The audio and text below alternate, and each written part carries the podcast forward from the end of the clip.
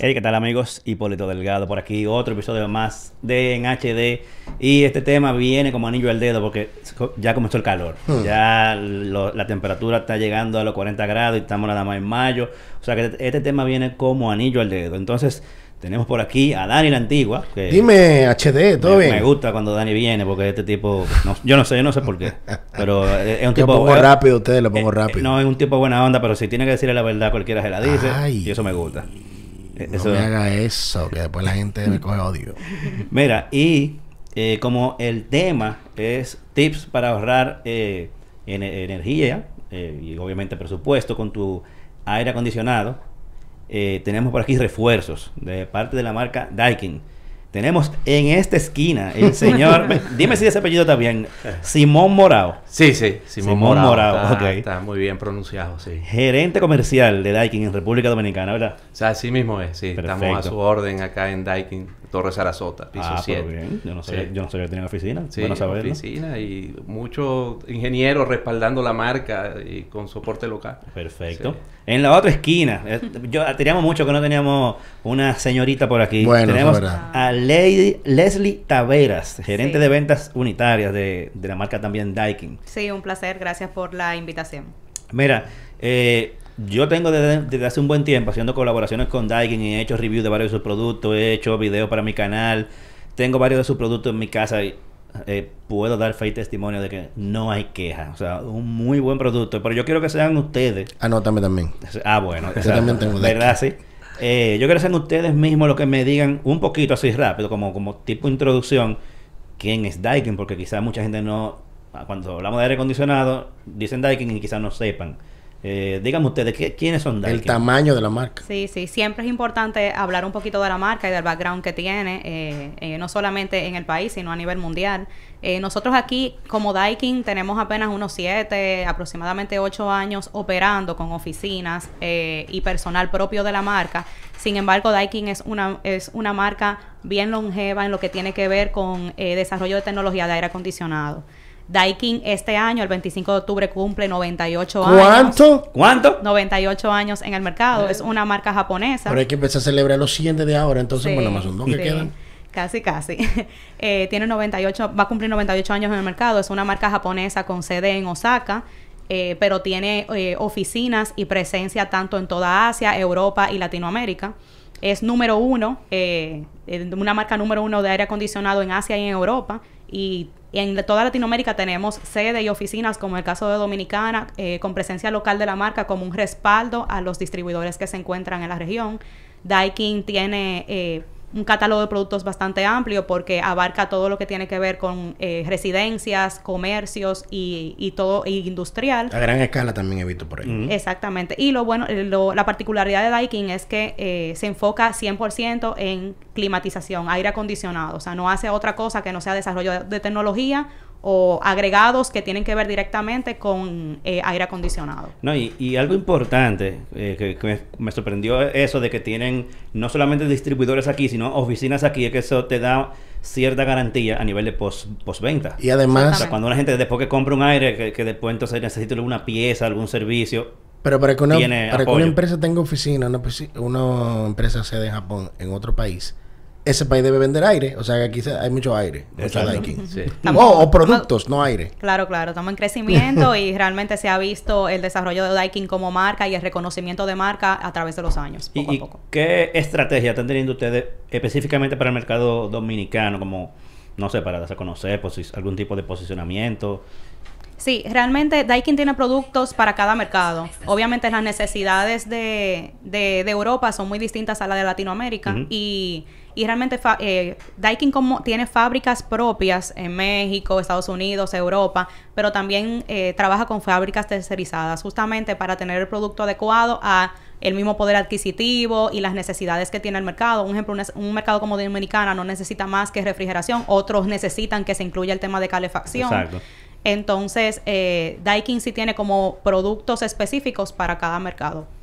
Hay una parte también de los productos de Daikin que tienen que ver con la limpieza, o mejor dicho, se innova en la marca con respecto a la limpieza del aire que respiramos en ambientes cerrados. Y no, y sobre todo tomando en cuenta eh, la conciencia que se creó de- luego del COVID. Sí. Para agregarlo a, a- Sí, porque solamente pensamos en la climatización, que es la palabra correcta, en, y como empezamos de, de tú tienes un calor, entonces vamos a refrescar el ambiente, pero hay algo importante también con el desarrollo de los filtros, de las especificaciones por Sí, la, país, la calidad del aire. de la, tú sabes que como, cuando estamos con mejoramos el clima, también eh, el cuerpo humano va soltando CO2 y eso también es un tema de eficiencia con los aires, ¿verdad?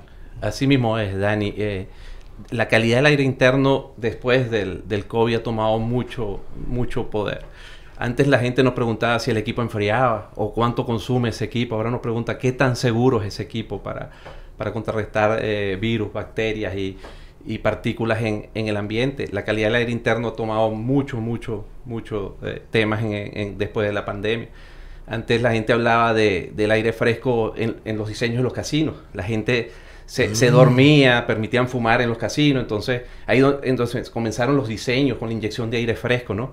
Ahora ya prácticamente es un estándar en, en toda edificación y, y centro, plaza comercial pa- y residencial, todo el tema del, del manejo del aire fresco. Así como la calefacción del otro lado, porque mm, a, a veces pensamos y he visto productos de, de la marca en sitios fríos. Sí. Y tú dirás, bueno, pero ¿por qué un aire aquí? Bueno, no pienses solamente en el aire para enfriar. También hay... El eh, tema del control de la humedad, exactamente. entre otras cosas. Eh, igual también, eh, abundando un poquito con ese tema de, de- de la importancia que ha tomado eh, para la gente el asegurarse de que tiene un equipo eh, con, con menos tema de, partículas y que sea eh, más, eh, que tenga mayor calidad de aire eh, que respiran pues también han venido como otros productos agregados, el mismo tema de la limpieza que estábamos conversando anteriormente, o sea, hacer el mantenimiento al equipo de manera más frecuente, el lavado de los filtros, eh, el tema de lavado a presión, de mantenimiento regular del equipo, que a veces mucha gente se descuidaba en esa parte. También eh, existen productos detergentes específicos para la limpieza de serpentines, eh, lámparas UV que también a veces se las incluyen en los equipos, también para eficientizar el tema de que... Ahora mismo tenemos un problema que empieza a llegar el polvo al Sahara. Y eso es un tema preocupante que siempre lo hemos tenido. Porque nosotros estamos en una ruta donde además de huracanes también está eso. Que haciendo un poquito de historia rápido, la polinización de las islas tiene que ver también con el polvo al Sahara. Pero eso es otra historia. Entonces hay otra parte de eh, que se está condensando el, planeta con diferentes eh, químicos en el aire y este tipo de polvos ensucian y, llenan esas rejillas de, los aires que estamos utilizando comúnmente porque tú tienes una casa abierta en el día y lo que lo refresca un poco en la noche tienes ese polvo adentro. Entonces ese tema de los filtros y los eh, sensores ultravioleta como dices ayudan también es una innovación interesante Y hay, hay otra cosa. Estamos comprando aire como, como cosa loca. Tanto en el, en el país, y, lo- y- y- o sea, aquí en República Dominicana, como en países con climas similares, es prácticamente imposible no vivir con un aire que sea para dormir. Eh, ya prácticamente es el sueño de toda persona que Bueno. comienza a trabajar y, y quiere vivir mejor. Lo primero es climatizar su casa. Eh, y por ende, tenemos, aunque están los aire inverter, pero tenemos consumo de energía para prender esos aires y se habla del calentamiento global. ¿Qué, ¿Cuál es la postura de Daikin respecto a, esto, al calentamiento global y como una empresa que produce tecnología que, consume energía? Me gustaría saber un poco qué piensan ustedes sobre eso. Sí, quien está la, a la vanguardia de la tecnología.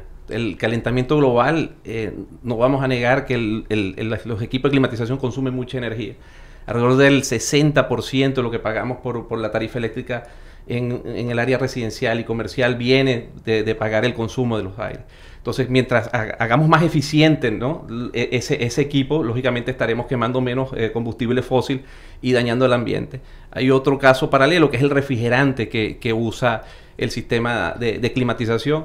Eh, Daikin apuesta al- a refrigerantes que son amigables al ambiente, siempre son pioneros. En este caso, vamos a, en, en corto plazo a introducir el R32 para los mini split, el cual él tiene la mejor transferencia de, de calor en el sistema, consume menos refrigerante el, el sistema, 30%, 30% aproximadamente menos que, que el sistema R410.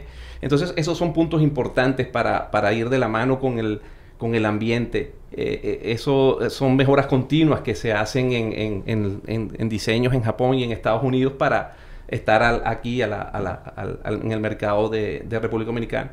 Eh, los SIR más altos que hay en el mercado los ofrece Daikin a nivel de, de mini split con eh, equipos de certificados ARI. ARI es un laboratorio en los Estados Unidos que te certifica que esa eficiencia que te estamos mostrando en, la, en, la, caja, en la caja es, es, real.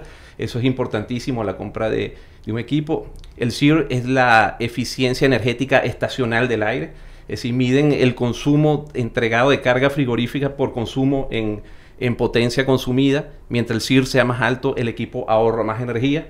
Y, y, hay un retorno de la inversión a la hora de seleccionar un, equipo con 22 centavos de, de, dólar el costo del kilovatio actual, que es, que es alto, ¿no? En, en, en un periodo de tres años reemplazando un equipo on-off, eh, pagas la inversión que estás haciendo y estás ayudando al ambiente uh -huh. consumiendo menos energía. Mira, ahí tú mencionaste algo que es muy importante y ya para pa comenzar a entrar al tema de, de, de, los tips de ahorro de energía, eh, una primera cosa que la gente debe eh, ver es eso de la eficiencia, el CIR.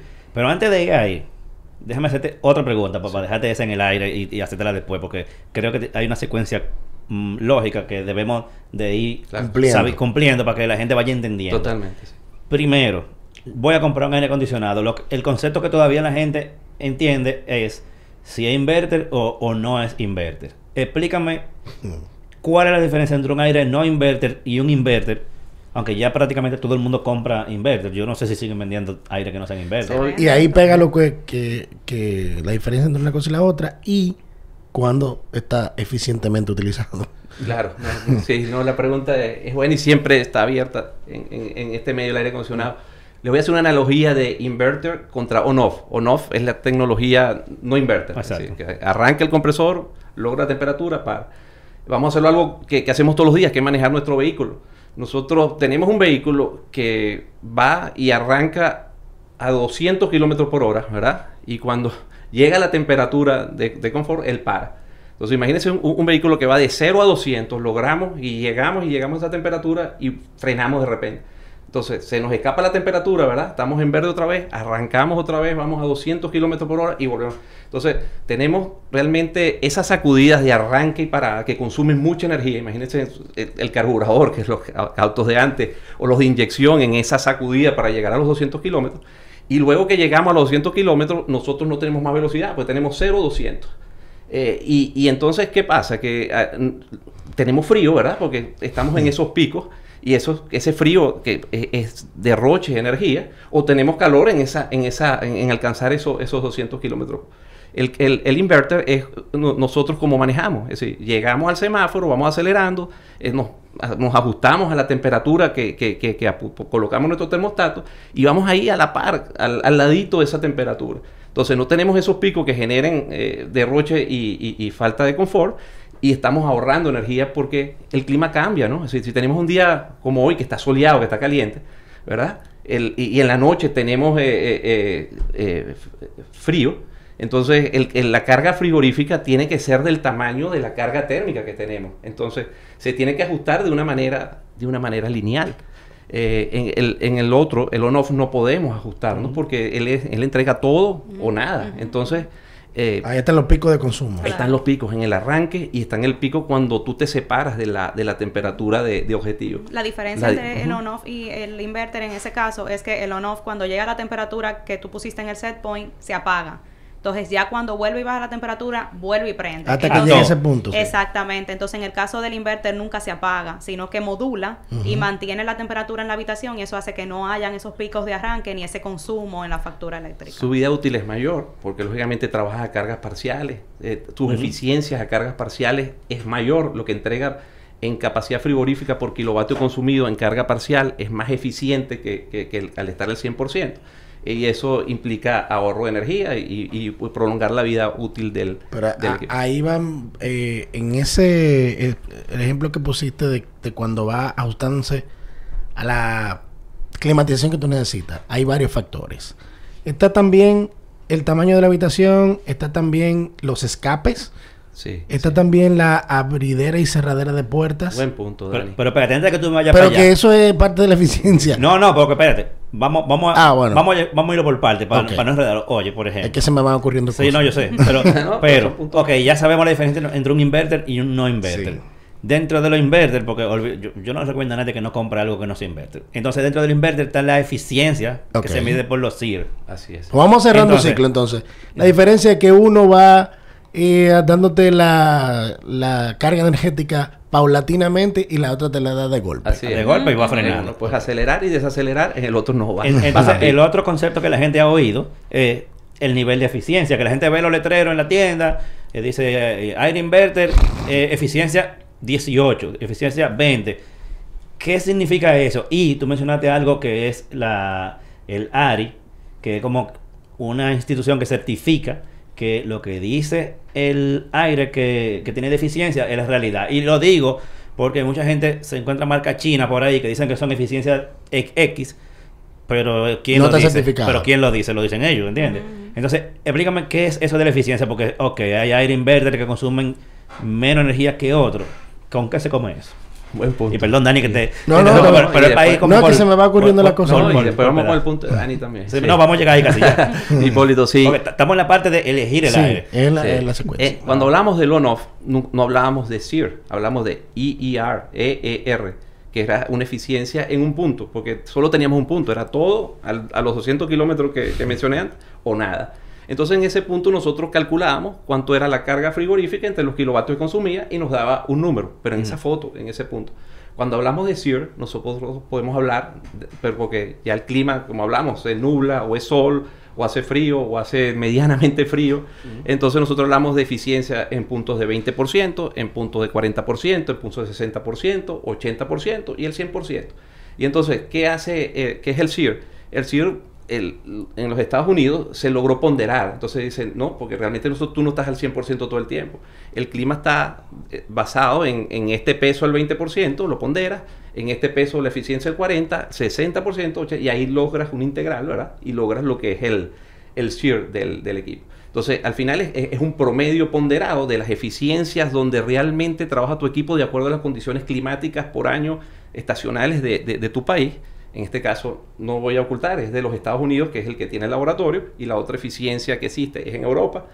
En un futuro no muy lejano tendremos un, un, un del Caribe. Un Tiene que haber, porque nuestra- aquí no hay ni aquello ni lo otro. Aquí Sí. hay eh, una locura. Con Sí, eso. Ni siquiera estaciones tenemos. No. Así es, y nuestras condiciones climáticas son distintas, pero lo que la referencia que tenemos es el laboratorio ARI que tú bien nombraste, que es el laboratorio en donde Daikin lleva sus equipos, eh, Y hacen, hacen las pruebas que ellos exigen y le dicen, no, si usted señor, usted tiene razón, ese es el SEER 20, está aprobado, esta marca, este modelo, usted va con el modelo de Daikin a la página de ARI y con ese modelo le, hay un certificado que le dice, sí, es cierto, eh, lo que está diciendo esta gente y lo que está vendiendo en, en- en nuestro país es, es- es- es válido. Exacto. O sea que tomen nota, número uno.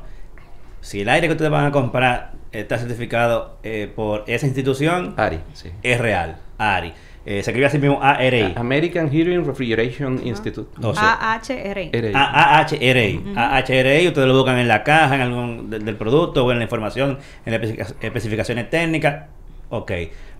Algo que dijo Dani, que sería como el, el tercer paso. Ya tú sabes lo de la eficiencia. Bueno, por lo regular, como que lo normal sería 18. ah, eh, eficiencia 18. No, nosotros llegamos. No, no, yo, no, yo digo, o sea, yo sé que se llegan hasta más, Sí, pero sí. yo digo para una gente, un simple mortal, un 18 sería algo bueno. Sí, la eficiencia ahora mismo que, que, que hay en el mercado como estándar, hay desde eficiencia 17 hasta eficiencia 20, 21. Esa es la eficiencia que se está manejando como A estándar. mayor el número, mayor- mejor Pero- la eficiencia, o sea, consume menos. Pero te voy, a, te voy a poner un ejemplo clarísimo aquí. Aquí hay 2.5 metros como por 8 o por 7. Ujú. Esto es una habitación promedio de una casa. Sí. sí. Entonces, que hay una cama, que aquí hay una ventana, que aquí hay una puerta. Eh, ¿Cómo sería una eficiencia para este cuartico, por ejemplo? O, o- o- o- y también mete los BTU, la capacidad. Sí. O sea, ¿qué Indistintamente aire? de la luz, olvídate de Ah. la luz. Imagínate que fue una casa, pero con estas dimensiones. Sí. Para el tema de eficiencia. Hay una regla del, lo que llaman regla del dedo, ¿no? Que, que es una tonelada por, por 12 metros cuadrados, ¿no? Es, es lo típico.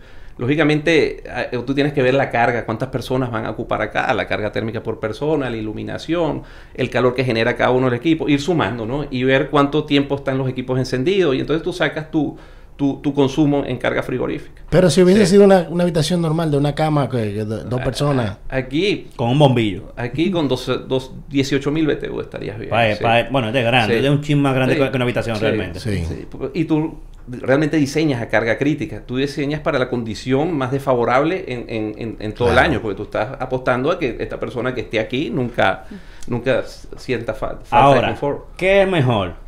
Por ejemplo, vamos a poner una habitación normal. Poner un aire de menor BTU o que se pase. Vamos a poner, aquí correspondería a uno de 12.000, por ejemplo. ¿Qué pasa con una gente que se compre uno de 9.000 en un sitio que le correspondería uno de 12? O eh, se compra uno de 18 con uno de 12. Pero o sea, espérate. si se va a los extremos, ¿qué pasa? Es que tú estás haciendo se lo está poniendo fácil. Ah, es verdad. Vamos a suponer que es la habitación donde muere el sol. Esa- esas paredes se calientan. Entonces, que ahí ya se complica un poco porque es una habitación común. La gente no piensa en eso cuando va a coger la habitación. Exacto. Eh, donde du- muere el sol es más caliente de cuando amanece. Entonces, es, por ejemplo, esa punto. misma pregunta con... El- con- Dale. Elegir la fachada es importantísimo a la hora de un, de un diseño, lógicamente, porque fachada este siempre es la más, la más afectada, ¿no? Por donde sale el sol y donde, y donde muere el sol. Y, y la pregunta es, y respondiendo a tu pregunta, uno, y, ahí donde, donde nace la, la- eficiencia del, del- del equipo, es en seleccionar el equipo adecuado con un buen cálculo de carga térmica. Porque si tú bien me dices, como, como hablamos eh, eh, anteriormente, es decir, a carga parcial el equipo es más eficiente. Si esto es 12.000 BTU y hay un periodo del año donde tú estás trabajando constantemente a 18, te está requiriendo 18.000 BTU, el equipo está con la lengua afuera todo el tiempo.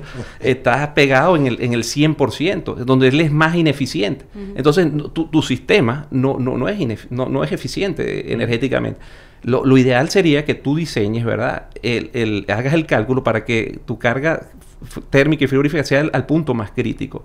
Y entonces, en ese periodo del año donde estás a carga parcial, donde no tienes mucha carga térmica, el, el- eh, que es donde él trabaja la mayor parte del tiempo, es donde él entrega mayor eh, capacidad frigorífica, e- es donde él es, es mucho más eficiente y consume menos. Al final estás pagando menos. No, y en términos llanos también, eh, un ejemplo, si tú tienes un equipo con una capacidad inferior a la que tú realmente necesitas, el equipo te va a trabajar como un on-off.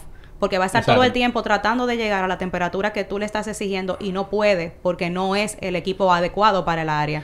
Y entonces si tú tienes un equipo que es mucho mayor en capacidad que lo que tú necesitas, pues tal vez vas a mantener apagándolo constantemente porque vas a sentir mucho frío, no vas a sentir ese confort que tú requieres en la habitación. Ok, o sea que básicamente lo ideal es que uno mida bien cuál le Sí, igual existen calculadoras de BTU, por ejemplo, en el caso de Refripartes, que uno de los Exacto. distribuidores, ellos tienen su página web, tú puedes entrar www.refripartes.com, ellos tienen una sencilla calculadora de BTU donde. Por el ancho, la longitud de tu habitación, te hace un cálculo de capacidad que Sí, tú eso necesitas. lo he visto, funciona muy bien. Creo que te pide ancho y, y, Y altura alto. también. Ajá. Igual siempre se recomienda que si tú tienes la posibilidad de que vaya un técnico, que eso lo hacen también en estos distribuidores, hacerte una evaluación de tu espacio, también ellos lo hacen. Así Claro. ellos pueden ver cuántas ventanas tiene la habitación, si tú tienes una neverita en la habitación, o sea, todo el tema de carga térmica que a veces uno como persona común no lo No lo ve, maneja y solamente el tema de, de- del espacio, pues ellos te hacen esa evaluación y te dicen qué capacidad tú necesitas para tu equipo. Sí, Leslie toca un buen punto, ¿no? Porque el equipo es tan bueno como quien lo instala. Entonces, el, el buscar el lugar adecuado donde instalar, el no exceder la distancia entre el condensador, que es la unidad externa, y el evaporador. Todo eso son Tú tienes ineficiencias. una habitación que tiene eh, persianas eh, convencionales que abren y cierran hacia arriba, eh, verticales horizontales. Y hay otras que solamente son verticales, que cierran sellada completamente. Eso escapa menos.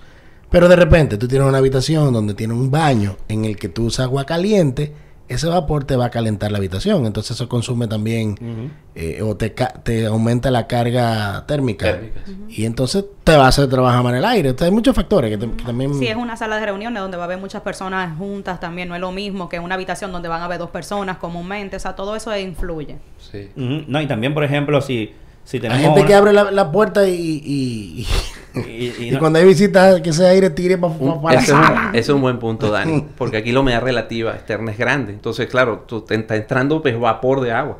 Acuérdate que lo que vamos a aclimatar, lo que tenemos acá es aire, oxígeno, nitrógeno, argón en, en masa, pero también tenemos vapor de agua.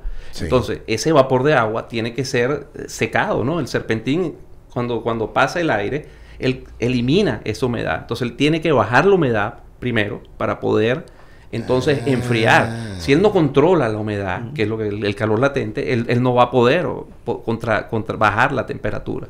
Y entonces, porque al final la temperatura eh, eh, es una mezcla de, de valores entre humedad relativa y, y temperatura. Entonces, eso, el- esos dos valores son lo que, lo que es confort para cada persona. Y mira que yo he aprendido también con eso que eh, te daña los equipos eh, mucha humedad porque si tú pones muy frío el aire, la condensación, cuando hablo equipo, por ejemplo, un televisor se puede mojar por dentro porque tú estás enfriándolo tanto que condensa y esa agua después empieza a gotear y tú dices, ¿y por qué se dañó ese televisor? Bueno, porque tú tienes el aire en 16 grados todo el tiempo y ese cuarto está que no se escapa el aire por ningún lado y está súper frío. Uno a veces lo ve, por ejemplo, cuando uno sale de una habitación muy fría con el celular y sale de repente a un sitio más caliente, tú, tú sientes que se, Condensa. se moja. La- humedad- el vapor de agua comienza a condensar. Sí. No, y el mismo tema de set point es muy importante también tomarlo en cuenta. Aquí el, el dominicano entiende que poniendo el aire en 16 o en 18 va a enfriar más Exacto. rápido y no es así.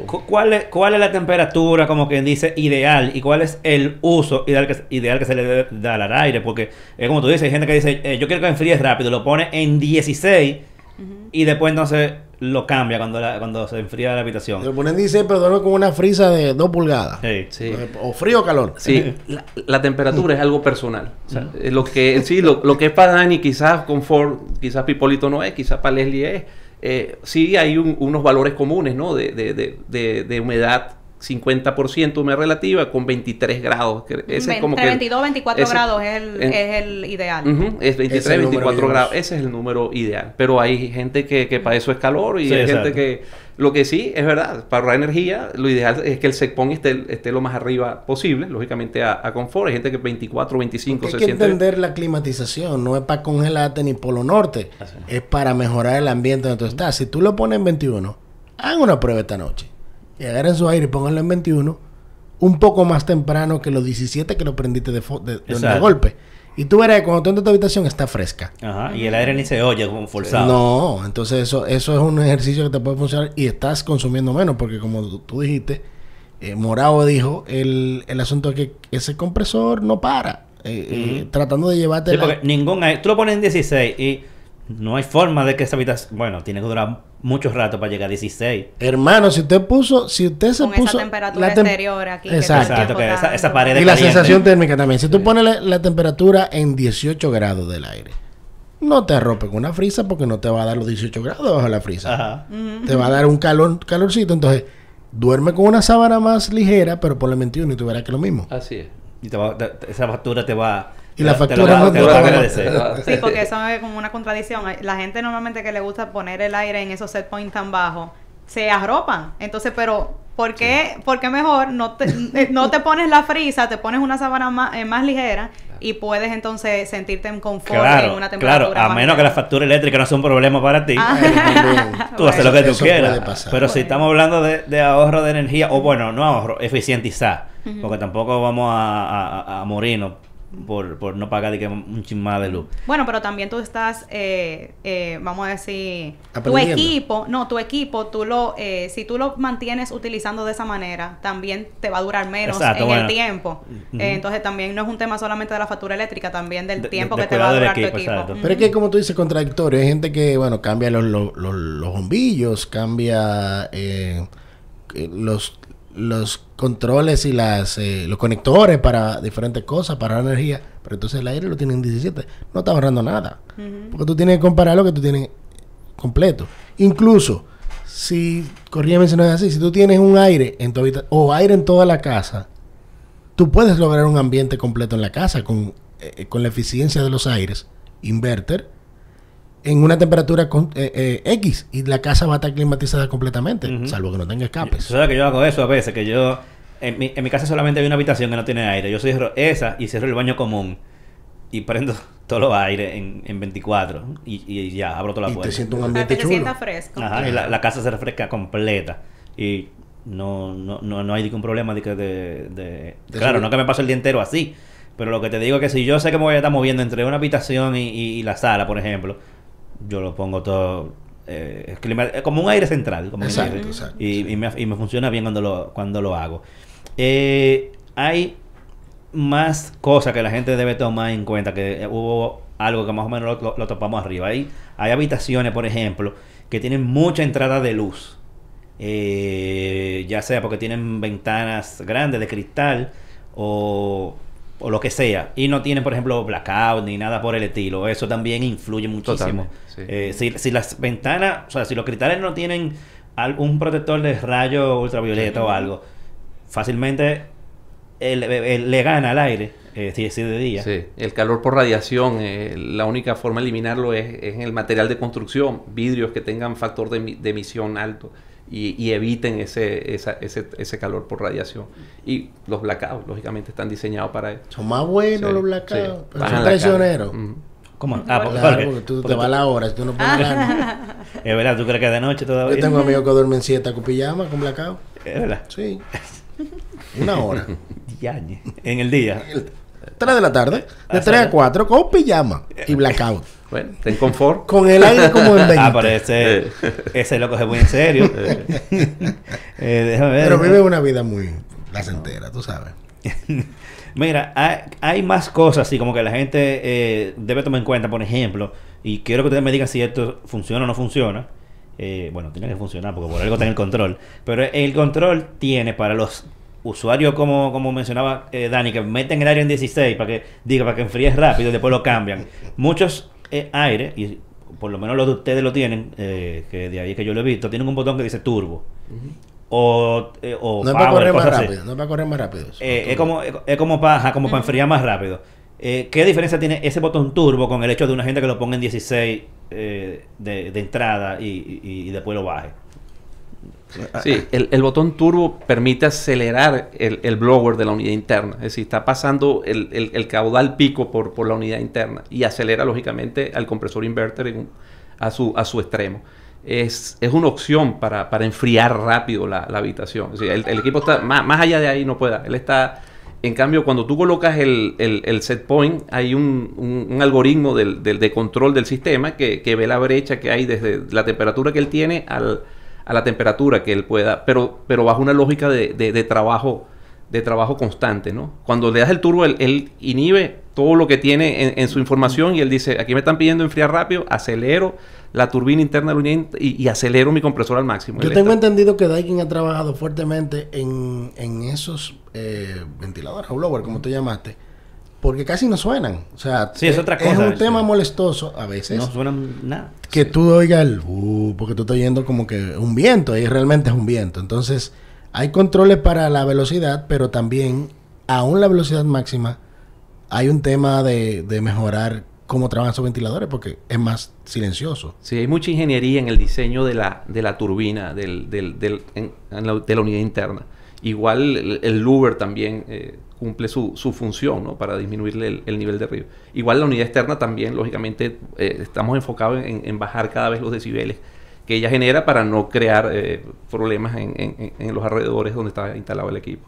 ¿Y qué cosas puede hacer el usuario a nivel de mantenimiento? Porque sabemos que el aire no es nada más lo instalé y lo dejé ahí, prende y apaga. Hay unos mantenimientos que puede hacer el usuario eh, cada X cantidad de tiempo. No sé si hay un tiempo eh, recomendable, ustedes me dirán. El tiempo, cada quien conoce la, la calidad de aire interno que hay. Si hay una construcción cerca o algo así, va a ser más periódico. Pero realmente el, el mantenimiento es limpiar el, el filtro que se encuentra en la parte superior del equipo. Es, decir, es fácil desmontar. No necesita Lava- herramienta ni nada. No, en lo absoluto no. Una escalerita, llegar arriba, bajarlo, llevarlo, lavarlo, ¿verdad? Con, Con con- agua, con ¿no? agua a presión, dejarlo secar y, vol- y volverlo a, a colocar, ¿no? Porque eh, le quita mucha eficiencia a- al equipo. Es como si uno fuera a, a- a correr, a trotar con la nariz tapada, ¿no? Es como los abanicos cuando se llenan de pelusa. Esa- exactamente igual, sí. Eh. Y, y el equipo apenas hace eso y como magia empieza a enfriar nuevamente, ¿no? Es- Ujú. es, es algo bien, bien sencillo que hay que hacerlo de manera periódica. Y triplicar si hay mascotas, porque las mascotas, aunque tú no lo creas, van soltando... Sí. Sí, si tú se- tienes también la, sí, la cocina ya. abierta, Sí. eh, todo eso influye. El mismo tema, el tema de la temporada cuando hay lo del polvo de Sahara, o sea, son eh, ca- casos puntuales que hay que tomarlo en cuenta para el tema de- del mantenimiento. de Sí. Pero también hay una que más profunda. Sí. que- ¿Cuál es la de- ¿Cuál es la razón de, profundizar en la limpieza ahí, ese punto? Sí, por- bueno, la unidad externa, lógicamente, es la que saca, eh, saca el calor de la habitación. Entonces todo el aire externo pasa por ella y, el, y serpentín que ella tiene se tapa también, se llena de, todos los contaminantes que hay en el aire externo. Eh, ella cuando se obstruye eleva la presión de, de condensación y el equipo empieza a consumir mucho más energía y, deja de enfriar, se hace más, más ineficiente. Esa hay que, con una hidrojet, un, personal calificado cubriendo eh, todo lo que es la parte de tarjetas, control, de manera de, de no dañarla, eh, aplica ese procedimiento de, de limpieza.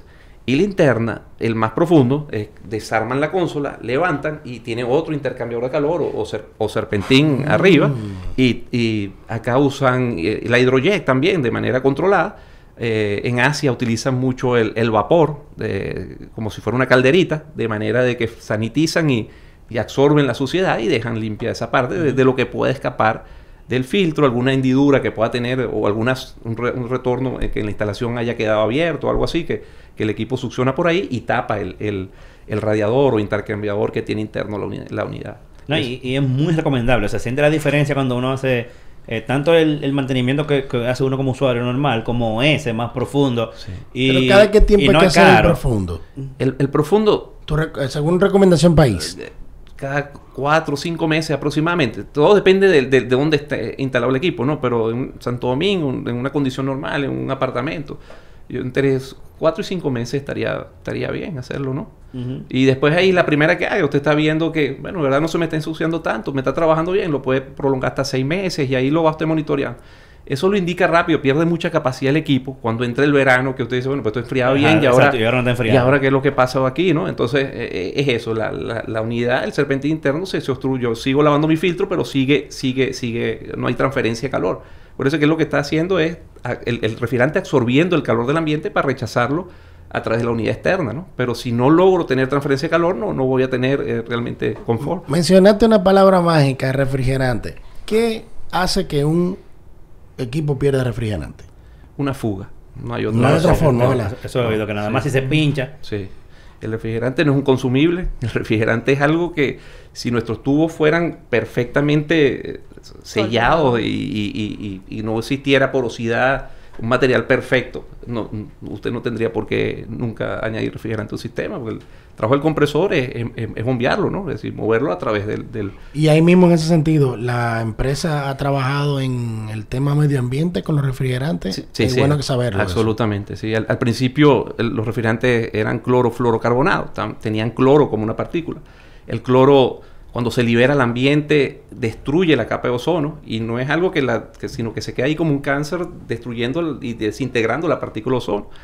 Eh, ustedes deben haber, eh, todo el mundo, el, el hueco de la capa de ozono que, era en, el sur del continente, que generaba problemas de, cáncer de piel con, el paso de la luz ultravioleta. El ozono es un excelente protector ante la luz ultravioleta que viene del sol. Pero cuando la deja pasar genera cataratas, problemas en, en la visión, cáncer de piel, problemas a, a nivel del, de- de- de- del mar, de, de todo nuestro ecosistema. Es grave lo que, lo que está ocasionando. Bueno, se era un, un refrigerante muy eficiente energéticamente, pues tenía una gran, pero era, era, era extremadamente dañino para, para, para el ser humano. Entonces eh, se fueron desarrollando refrigerantes eliminando la partícula de, la- de cloro. Hoy en día no existe ningún fabricante que, que lo tenga y, y ahora lo que estamos es enfocados en tener refrigerantes que sean eficientes de manera para evitar el recalentamiento global, que es el otro efecto eh, de daño al, al ambiente que, que, que tienen los sistemas de, de refrigeración y climatización, que es el, el, el alto consumo de, de combustible fósil para, para las plantas generadoras eléctricas para producir la, la, la, la energía, o sea, absorber la, la, la- la Ujú. carga térmica. Tú sabes que algo que se ha convertido en una, en una plaga para los aire acondicionados, para la parte externa, son las palomas. No Ay, sé si ay, ay. No sé si ustedes bueno. han visto eso. Las palomas fácilmente te dañan un aire. Y me, ya me pasó. Lo digo porque me pasó. Porque eh, la materia fecal de la paloma, eso es práctica- eso es casi ácido, yo ácido, creo. exacto. Eso de A mí me eso- daña carro, eh. eso, ellos te, parece que el calorcito entre la pared y la consola del aire hace que ellas se sientan cómodas, te montan nidos ahí, Así mismo es. sí.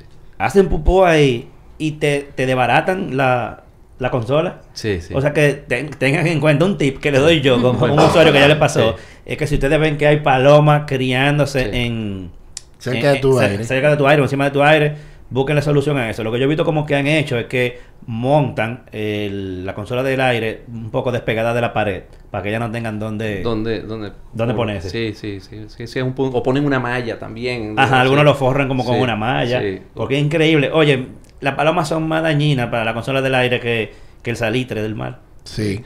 Yo tengo la experiencia de los carros, que me han dañado eh, pintura Ah. de carro. Exacto.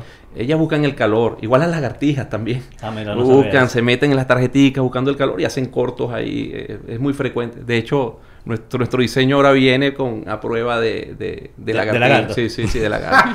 Pues todo está pensado. Sí, ya. sí, sí, no. Lagartija proof. No solo pasa, pasa acá, pasa en much- hay, hay muchas eh, situaciones particulares en los usuarios de aire, pero muchas se repiten a nivel global. Y es el- una empresa como Daikin recopila toda esa información. Mira, como dijimos al principio, llegó el calor. Y también por ahí viene el Día de las Madres. Yo me imagino que Daikin viene con algo, porque yo soy uno que estoy que esperando que digan algo, porque tengo dos aire nuevos. Sí. Y obviamente van a ser Daikin. Entonces, cuéntame, ¿qué tiene Daikin en estos días a nivel de oferta de las madres? ¿Hay algo? No sé. qué Sí, así de inmediato, eh, ya algunos de los distribuidores han ido lanzando las ofertas de las madres. En el caso puntual de Refri Partes, tiene una oferta actualmente activa de un descuento en la unidad. Adicionalmente, también están dando mil pesos en bonos SN. Y ya un poquito acercándose los días, también van, van a haber algunas negociaciones con temas de banco para cashback de- del cliente. O sea que es bueno que estén atentas a la- atentos a las redes de, de los distribuidores locales, que son Refri Partes, Refri Centro Rubiera, Inaire Pro Contratista, LH Internacional y Ferretería Ochoa, para que se enteren de las ofertas que van a tener para las madres. Adicionalmente, Daikin, vamos a decir, para devolverle a, a esas madres eh, eh, algo eh, eh, tangible, pues también vamos a tener como una activación en donde se van a hacer unas rifas eh, de unos cupos para unas clases de yoga y regalos de Muy kit bien. promocional eh, también en las redes de los distribuidores. Ok, ¿ustedes qué modelos de aire pensando en, en, en hogar ustedes eh, tienen? Eh, creo que son como eh, SL o, eh, o- no me acuerdo el nombre. Los que- modelos actualmente que estamos comercializando sí son el modelo PL, Ah, eficiencia PL. 17, y el BL o VL, eficiencia 20. Eh. Son los que tenemos. Hay, vienen nuevas, eh, vienen novedades en la parte de, de producto, como decía Simón, eh, con la introducción de R32. eh, en este año fiscal o el próximo ya vamos a tener un equipo para este refrigerante en el mercado.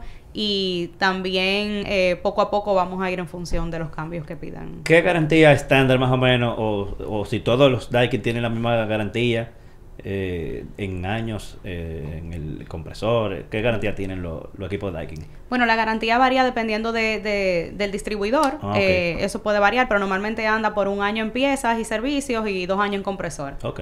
Ujú. Eso puede ser, en, en la parte de compresor puede ser mayor, eh, los años que, que brinda un distribuidor de otro, pero por ahí más o menos anda la garantía. Ok.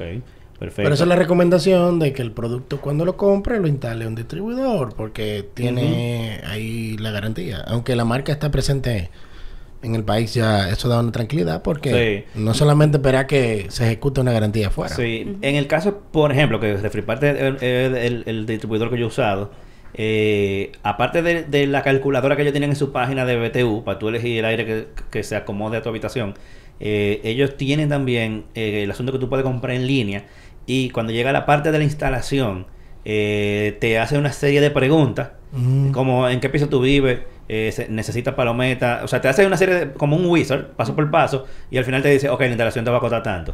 Y ya el, el- el- el instalador llega con todo lo que necesita para hacer esa instalación. Por Pa- eso para lo- es bueno el tema de la evaluación, porque una instalación básica te incluye, como dice, lo básico, pero ya cuando tú necesitas más metros de tubería de la que trae el aire, eh, cableado, que si tú necesitas una palometa, que si tú necesitas romper dos paredes, la instalación va a ir eh, modificándose. Entonces, Claro. si te hacen una evaluación total, ya te dicen cuántos BTU tú necesitas y también el tema de la instalación que se lleva. Sí. Fundamental para la instalación, un 220 voltios Ah, para sí, la unidad claro. externa, la unidad interna. Eh, puntos de drenaje, porque como bien hablamos, el- el- el- el- la unidad interna saca la, el- la humedad del, del ambiente y tiene que haber un buen drenaje para el equipo trabaje de manera eficiente.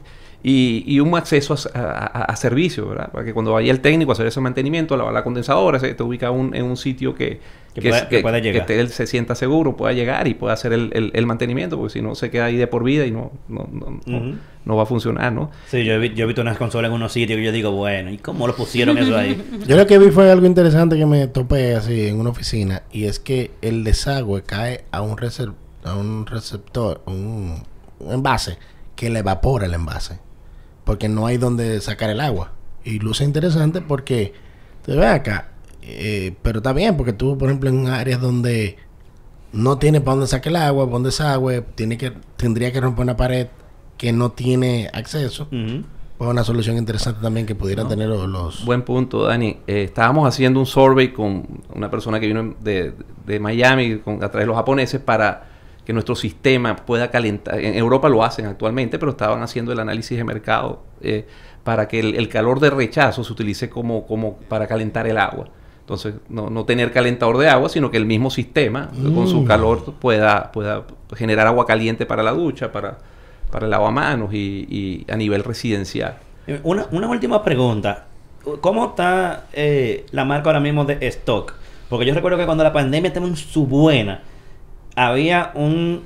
Y, y la gente trabajando en la casa, eh, prácticamente en este país no habían aire acondicionado de ninguna marca. Sí. De tanta gente comprando y los envíos prácticamente detenidos. Sí. Eh, tenemos... O sea, la gente no tiene que matarse Sí.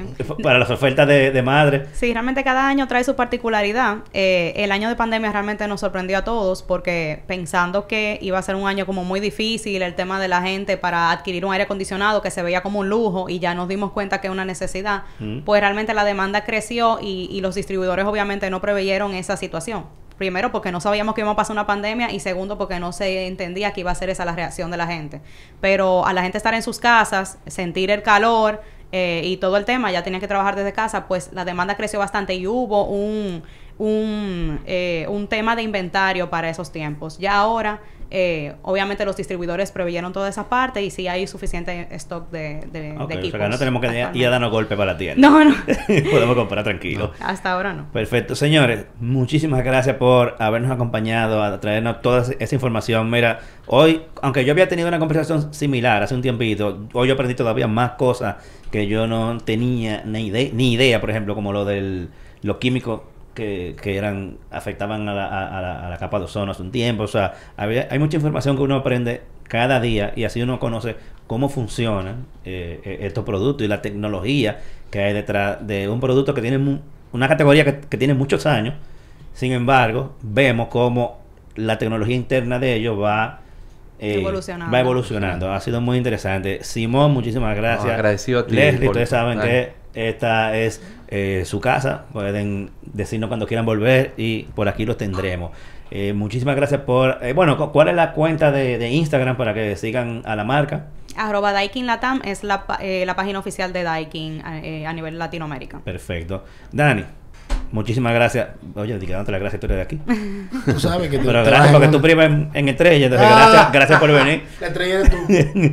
Señores, eh, nos vemos por aquí la semana que viene en otro episodio más de En HD. Este episodio lo pueden ver eh, de nuevo aquí en diferido en YouTube. Dentro de un ratito también lo van a poder escuchar en Spotify. Y la semana que viene nos vemos por aquí mismo en vivo, por mi canal de YouTube, en otro episodio más de En HD. Hablamos.